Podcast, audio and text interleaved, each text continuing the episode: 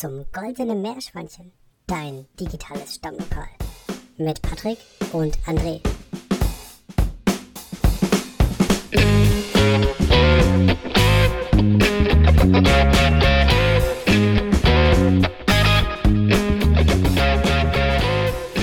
Let's go. Fang an, Digga. Okay.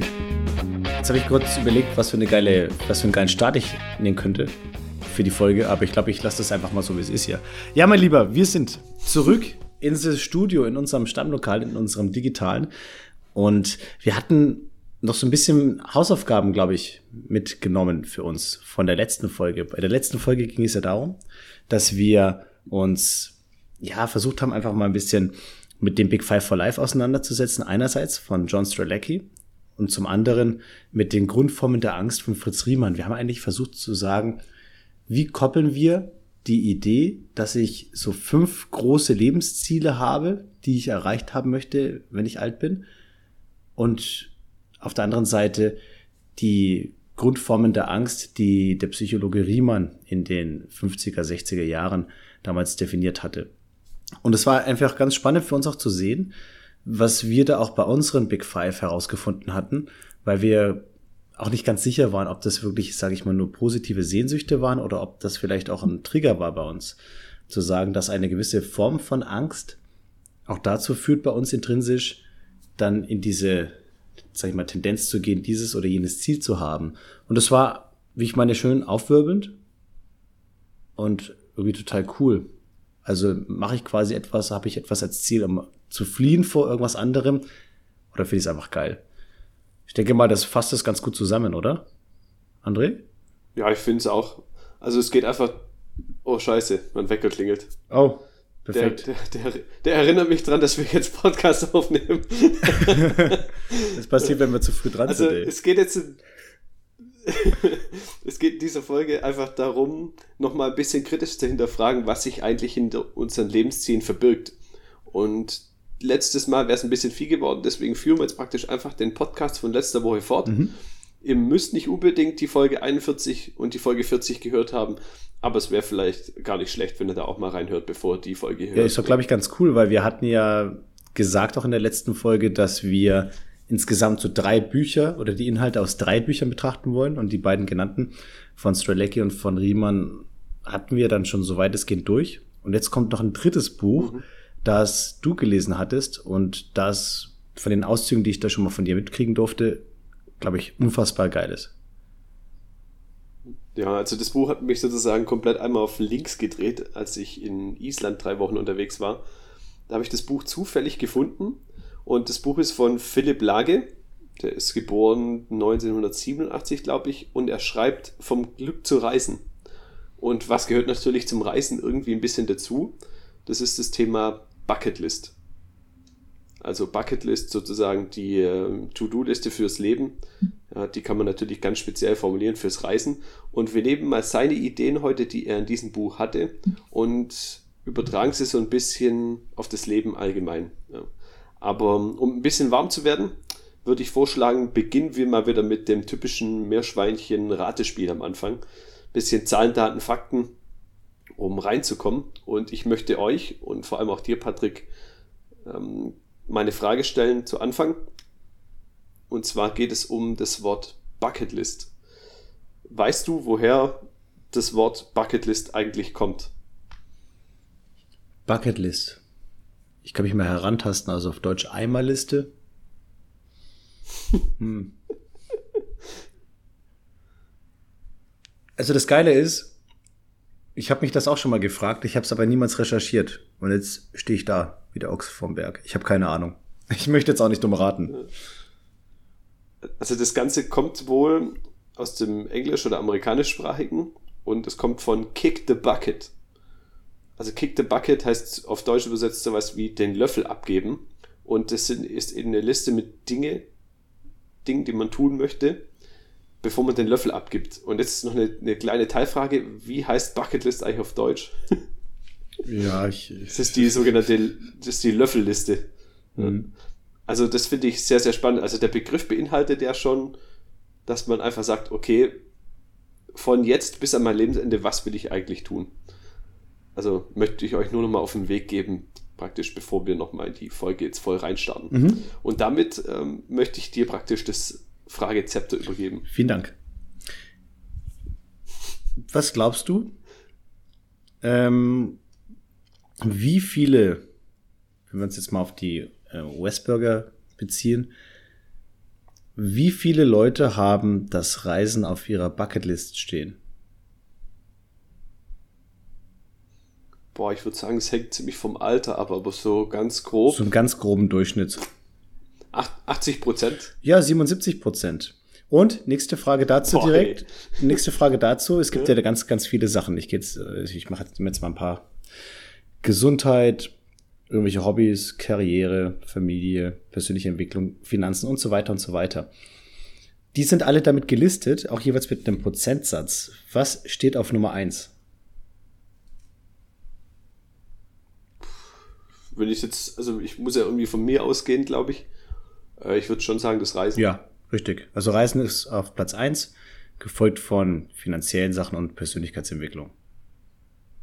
Okay, das heißt, ja, im Grunde genommen ist es gar nicht so schlecht, wenn wir jetzt praktisch eine oder Aussagen zu einer Reise-Bucketlist hernehmen und die aufs Allgemeine beziehen. Mhm. Weil die meisten haben ja irgendwie das Reisen da irgendwie integriert. Ja, okay. Gut, ähm, dann stelle ich dir eine kleine Frage zurück. Wie viele Leute führen in den USA denn eine Bucketlist? Also wie viele Leute bezogen auf die Gesamtbevölkerung? Also quasi in Prozent. Genau. hm. Also ich würde sagen.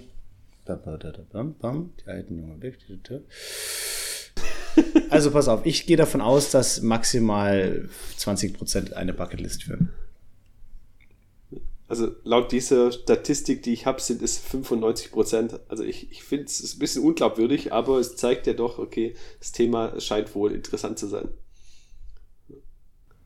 Dann bitte an dich wieder, Patrick. Okay. Ich habe eine leider nur etwas dürftige Statistik gefunden. Ich bin mir auch nicht sicher, ob die noch so richtig viel Aussagekraft hat. Aber wie viele Länder, also die Statistik ist drei Jahre alt, wie viele Länder bereist ein Deutscher im Durchschnitt während seines Lebens? Boah, ich habe keine Ahnung. Ich tippe mal, da wir ja mitten in Europa sind, vielleicht auf 25. Nein. Weniger. Zehn. Wenig? Zehn? Okay. Wobei man. Wahnsinn. Also nicht mal, nicht mal alle Nachbarländer sozusagen. Mm, Wie viele Nachbarländer haben wir denn? Ach, Deutschland hat die meisten Nachbarländer. Warte mal ganz kurz, das kriegen wir hin. Polen, Tschechien, Österreich, Schweiz, Benelux, Frankreich, Dänemark, neun Stück. Okay. Kannst du doch einmal hier nach Spanien und dann war's das. Oder Italien. Ja, aber Malle, das zählt ja auch als Deutschland. Da hast du auch wieder recht. Dann Italien. okay. Gut. So. Dann meine letzte Frage. Mal angenommen, ihr würdet natürlich eine Bucketlist führen oder eine Big Five for Life Liste für euer Leben. Und ich, ich nehme jetzt wieder eine Statistik aus den USA, aber es lässt sich wahrscheinlich auch übertragen auf unser Leben. Wie viele Dollar, liebe Zuhörer, lieber Patrick, gibt man im Durchschnitt für ein Item auf der Bucketlist aus? Also wenn da zum Beispiel steht, Reise nach bla bla bla und B, fünf Kinder bekommen, wie viel Geld gibt man durchschnittlich pro Punkt auf der Liste aus? War die Frage verständlich? Mhm. Ich glaube. Das ist eine US-Statistik, aber ich finde es sehr, sehr spannend. Ich glaube nicht ganz, also knapp unter 1000 Dollar. Also die geben 3081 Dollar pro Punkt aus im Durchschnitt und das finde ich sehr, sehr krass. Und ich denke, das ist auch jetzt sehr, sehr wichtig, um uns auf das, was, was jetzt im Folgenden kommt, ein bisschen zu fokussieren. Es geht jetzt darum, ob die Bucketliste zu dienen soll, immer höher, schneller und weiterzukommen. Und ich möchte mal was Neues hier machen bei uns im Podcast. Ich möchte mal ein bisschen was vorlesen. Und zwar aus dem Buch Vom Glück zu reisen, das wir angesprochen hatten. Und ich fange einfach mal an. Und ich würde sagen, Patrick, du kommentierst dann das Ganze so ein bisschen. Mhm. Ich nehme mal kurz meinen Tee in die Hand und okay. lausche. Also, Kapitel 1. Fuck you, Bucketlist. Also kurze Anmerkung, ich habe nie irgendwie einen Lesewettbewerb oder so gewonnen, aber ich gebe mein Bestes jetzt. Okay. Warst du schon mal Zweiter? ich habe da nicht angenommen. okay. Okay, wohin soll es denn gehen? Ein Vorschlag. Der Atombrei äh, Atomeisbrecher 50 LED Pomedy fährt Urlauber zum Nordpol. Das Schiff gehört der russischen Regierung und wird im Sommer für Expeditionskreuzfahrten verchartert. Wenn es Eis bricht, um den Seeweg freizumachen, werden etwa 200 Gramm Uran am Tag verbraucht. Zwei jeweils 160 Tonnen schwere Reaktoren treiben abwechselnd die Turbinen an. Die erzeugte Wärme erbringt eine Leistung von 75.000 PS. Die Außenhaus des Schiffes misst fast einen halben Meter. Sie hält drei Meter dicken Packeismühlers stand. Kurs 90 Grad Nord. Nach 1260 zurückgelegten Seemeilen treten die maximal 124 Passagiere aufs Eis, um in der frostigen Einöde mit Sekt oder Wodka anzustoßen. Manche steigen auch in das 2 Grad kalte Wasser des Arktischen Ozeans. In der Standard-Doppelkabine ab Murmansk kostet die Kreuzfahrt inklusive Flug 27.990 Euro. Der verstorbene Schriftsteller Roger Williamson nahm an einer solchen Schiffsreise teil. In seinem Buch Die Enden der Welt erzählte er, am Nordpol angekommen habe der Kapitän pflichtgemäß von der Verwirklichung eines Traums gesprochen. Doch er selbst habe gedacht, wir haben ein Schiff bestiegen und sind angekommen. Am Nordpol ist man heutzutage nicht weniger Tourist als auf der Norderney oder in einem norditalienischen See. Ja, was, was lernen wir aus dieser kurzen Geschichte? Was, was fällt dir zu ein, lieber Patrick? Hm. Muss, muss man es überhaupt kommentieren oder, oder besser gesagt, wie kann man dieses, es geht ja hier tatsächlich ums Reisen, wie kann man das jetzt aufs allgemeine Leben beziehen? Also, ich würde sagen, das erinnert mich so ein bisschen an die Aussage von, ähm, von Schönburg, Burg, der, der zum, beim Thema Weltgeschichte to go damals zur Kunst sagte, naja gut, irgendwie, irgendwann ist halt auch mal alles erzählt. Also ist es eigentlich alles durch, da kannst du nicht mehr großartig was Neues machen. Und so ist es hier, glaube ich, auch ein bisschen. Also irgendwie hast du so keine richtigen weißen Flecken mehr auf der Erde, glaube ich. Vielleicht noch in einigen Ländern oder Regionen, die auch politisch nicht ganz so stabil wirken heutzutage. Aber ansonsten würde ich sagen, ja, wo willst du noch großartig hin? Also das ist aus, irgendwie schon alles entdeckt, oder? Zumindest aus unserer Sicht würde ich sagen, ne? Wenn man sich jetzt überlegt, wie viele Leute zum Beispiel, ich habe übrigens so einen kleinen Globus vor mir stehen. Wie viele Leute waren schon mal im Tschad? Oder in, im Südsudan? Also ich glaube, es gibt bestimmt noch Bereiche, Ecken, aber ich glaube aus unserer Perspektive, und darauf möchtest du hinaus, im Bereich dessen, was, sage ich mal, sicher ist und was auch so wirklich auch attraktiv oder nach einem coolen Bucketlist-Event klingt, da ist, glaube ich, echt schon so ziemlich alles erzählt, ne? Oder gemacht, wie du auch selber sagst. Also Nordpolreisen, da gibt's ja auch verschiedenste Leute, die dann hier und da irgendwelche auch teilweise sportlichen Challenges dort suchen. Ähm, das ist, glaube ich, echt schon so ziemlich alles erzählt, ja. Oder, oder, oder sind wir glaub, zu limitiert in unseren Gedanken? Wie gesagt, wenn ich auf die Karte schaue, dann schaue ich gerade vor allem auf Afrika und ich glaube, da zum Beispiel gäbe es vielleicht noch das ein oder andere zu entdecken. Wobei dann auch die Frage ist, ob es da wirklich was Neues als geiles Abenteuer zu entdecken gäbe. Ne? Ich glaube, darauf möchtest du hinaus. Hm. Ja, ich glaube, jeder war schon mal überall wir in, wir in Europa, zumindest in Deutschland, wir können uns finanziell eigentlich fast jede Reise leisten. Ich weiß jetzt nicht, ob wir für knapp 28.000 Euro auf diesem Atomeisbrecher rumfahren müssen, aber ähm, ich glaube, darum geht's gar nicht. Ich glaube, so eine Bucketliste gehört einfach zum guten Ton dazu. Es ist so ein Symbol unseres Zeitalters und das gilt nicht nur fürs Reisen, sondern allgemein fürs Leben. Und die Frage ist, ob es denn immer höher, schneller und weiter gehen muss oder ob wir uns nicht lieber Gedanken machen sollten, ob wir mehr in die Tiefe gehen. Also es geht einfach jetzt nur darum zu sagen, Leute, wir sollten uns alle ein bisschen mehr Gedanken machen, was wir da raufschreiben, was wir für Lebensziele haben und ob es denn jetzt eine besondere Reise sein muss oder ein besonders teures Auto oder sowas. Ich denke, jeder sollte mal hinterfragen, ob es denn wirklich sein muss, dieses oder jenes auf äh, unsere Bucketlist zu schreiben. Was passiert denn eigentlich dann, wenn du wirklich, sage ich mal so, diese zwei, drei Top-Reiseziele hast auf deiner Bucketlist und die mit Mitte 30 abgefrühstückt hast? Kommt da die Depression oder? Das ist interessant.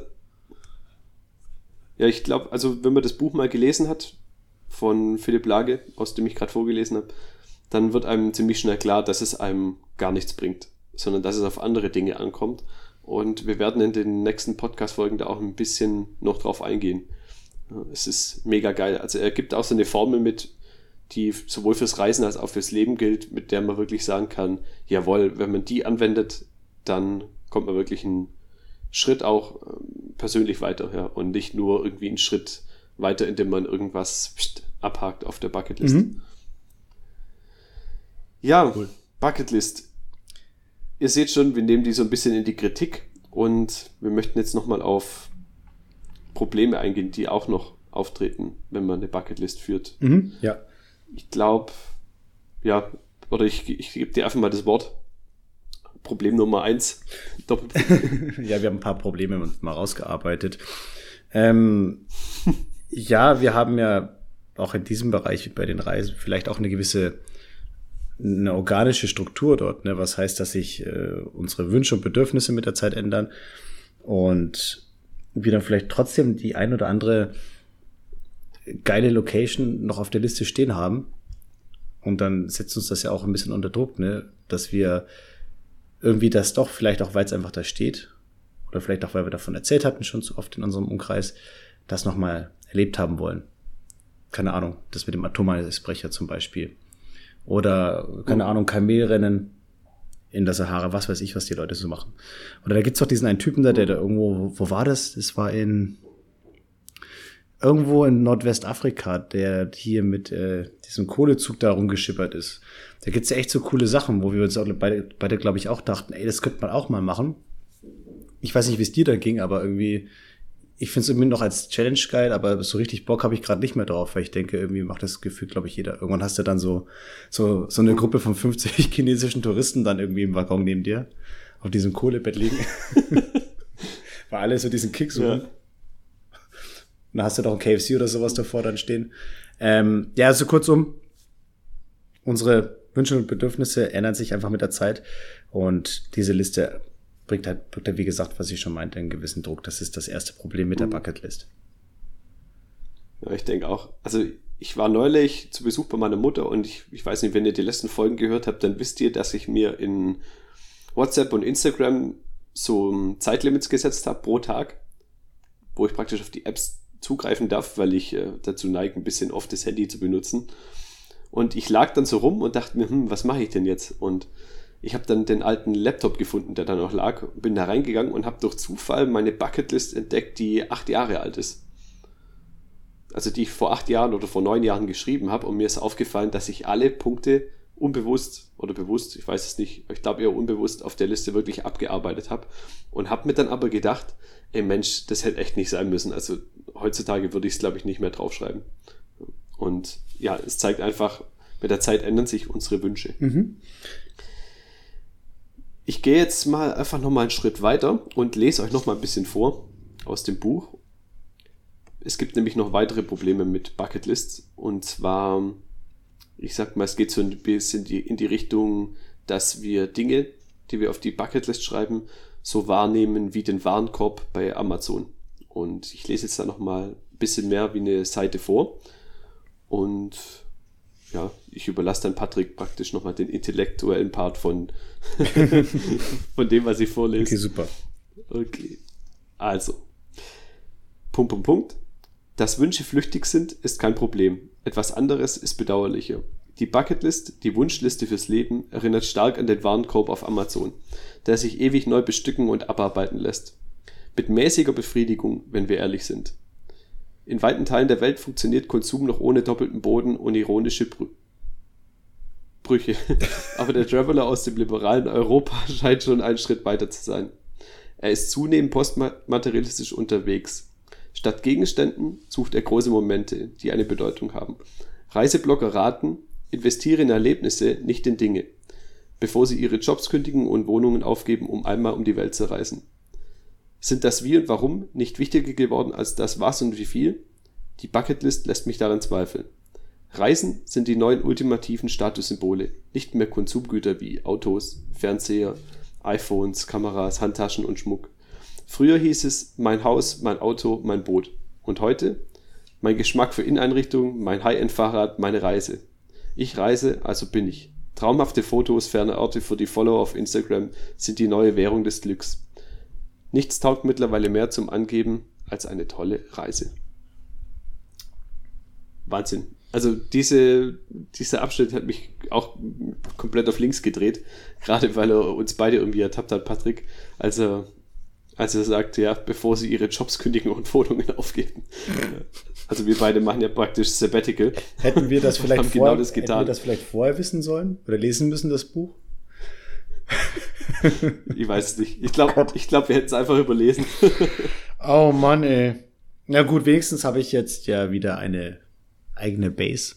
Von daher jetzt bin ich nicht mehr der Reisende, der jetzt hier und da sehr viel umhergekommen ist, sondern ich habe jetzt echt wieder eine eigene Base.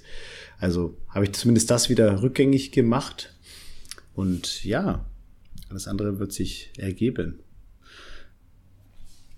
Also, ich bin jetzt angehalten worden von dir im Voraus schon, einen abschließenden Kommentar zu deinem Deklamierten zum Besten zu geben. Eigentlich hast du schon das gesagt, was mir auch aus, dem Impuls heraus dazu eingefallen ist. Und zwar, dass wir uns da auch peinlich erwischt gefühlt hatten, beide. Bei diesem Punkt. Ich glaube, es gibt Länder, die wir beide bereist haben, aus einer sehr coolen Intention heraus. Und ich weiß nicht, ob es vielleicht nicht das eine oder andere Land oder zumindest den einen oder anderen Platz, Orte, wie auch immer gab, den wir vielleicht auch deswegen gemacht hatten, weil es dann doch irgendwie so ein bisschen auch cool rüberkommt, wenn man das so macht. Ähm, kann aber sein. Ja, es ist ja sozusagen wie, wie eine Art Statussymbol. Ja. Also auf der einen Seite hat man natürlich, glaube ich, auch das tiefe innere Interesse und die Neugierde. Und auf der anderen Seite natürlich die Komponente, ja, Statussymbol. Wir, wir schmücken uns mit Reisen. Wir hatten es in der vorletzten und letzten Folge besprochen, dass wir auch sogenannte Museen haben. Mhm. Mit, also praktisch symbolisch gedacht, wo, die wir füllen mit Momenten, mit Erlebnissen ja. von jedem Tag in unserem Leben. Und wir wollen natürlich dieses Museum schmücken. Und auf der einen Seite ist es natürlich gut, wenn man besondere und coole Dinge tut, die man auch mag. Auf der anderen Seite denke ich, und das ist, glaube ich, so auch das Fazit von, von der Folge, wir sollten immer vielleicht zwei oder dreimal drüber nachdenken, bevor wir wirklich etwas auf unsere Bucketlist schreiben. Weil, ja, ich weiß nicht, ich bin mir nicht sicher, ob wirklich alles getan werden muss, was man da drauf tut. Und wir sollten uns, glaube ich, viel mehr auf die wesentlichen Dinge im Leben konzentrieren, anstatt auf das Abhaken von irgendwelchen Dingen du meinst also, auf einer ja, Bucketlist. Ja, du meinst also Qualität statt Quantität. Ja, das auf jeden Fall. Und aber auch, ich kann ja auch nur drei Sachen draufschreiben auf die Liste und können alle drei fragwürdig sein. Meine Big Three aber, for Life quasi. Also fürs Reisen. Big Three for Life.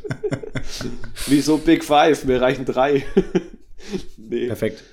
Ähm, ich würde ganz, ganz, ganz kurz gerne noch was mit dir machen. Und zwar, ich würde gerne noch, nur eine Minute, ganz, ganz kurz, ganz, ganz oberflächlich, noch einmal wirklich den Schulterschluss dieser drei Bücher aus diesen beiden Folgen wagen. Also das hatten wir gerade das Thema mhm. Big Five for Life, dann war der Gesamtaufhänger dieser Folge das Thema von Glück zu reisen von Philipp Lage. Und wir hatten ja auch noch Fritz Riemann, die mhm. Grundformen der Angst. Und ich glaube, mhm. dass diese große Angst, dass wir uns, dass wir stillstehen, vielleicht eine der Gründe ist, warum wir das, also die Angst vor dem Stillstehen, dass das ein Grund dafür ist, dass wir auch diesen Antrieb haben, gerade beim Reisen, uns mit diesem Statussymbol der Länder, die wir bereist haben und so weiter zu schmücken. Siehst du das auch so? Was war denn das eigentlich für ein Typ? Weißt du das noch? Ich glaube, das war der hysterische Angsttyp. Ähm, Angst, vor, Angst vor Stillstand ist ja sozusagen, hm, kann, ich kann es jetzt gerade nicht sagen, auf jeden Fall, ich glaube, hysterisch passt, auf, passt ja. Ich denke, das steckt auf jeden Fall dahinter und ich denke aber auch, dass es einfach eine Modeerscheinung ist von unserer heutigen Zeit dass man eben Listen führt mit Dingen, die man unbedingt erreichen möchte. Und es ist schön, dass man es überhaupt machen kann. Es ist schön, dass wir die Zeit für sowas haben und auch die finanziellen Mittel. Aber ich denke, wir sollten einfach ein bisschen deeper gehen. Mhm. Wie machen wir das? ich glaub- Wie machen wir das? Mit Qualitätsreisen oder mit womit noch? Nee, es geht ja nicht nur ums Reisen, es geht ja um all, alle Punkte, die wir auf eine Bucketlist schreiben. Ja klar, ja. Ich war jetzt so gerade bei. Und ich denke, ich denke, das sollte einfach, ich glaube, die Inhalte, die wir jetzt gebracht haben, die letzten drei Folgen, die sind, glaube ich, Inspiration genug, um einfach mal nochmal reinzudenken. Und ja, von meiner Seite aus gibt es dann nichts mehr zu sagen zu dem Thema. Ich hoffe, es hat euch mal wieder weitergebracht. Und überlasst dir, wie, wie so häufig wie immer. wie so häufig wie immer, ja. Wir freuen uns auf jeden Fall, wenn ihr auch dazu einfach mal so ein paar Kommentare bei uns auf Insta auf dem Post zu dieser Folge hinterlasst. Ich glaube, da gibt's ganz, ganz unterschiedliche Perspektiven und auch vielleicht ein paar unterschiedliche Ideen und Ansätze, wie auch die, diese Qualität statt der Quantität gelebt werden kann. Und wenn ihr dazu was habt, dann freuen wir uns auf jeden Fall auf eure Beiträge dazu und bedanken uns jetzt schon mal fürs Zuhören und freuen uns, wenn ihr auch beim nächsten Mal wieder dabei seid. Ciao.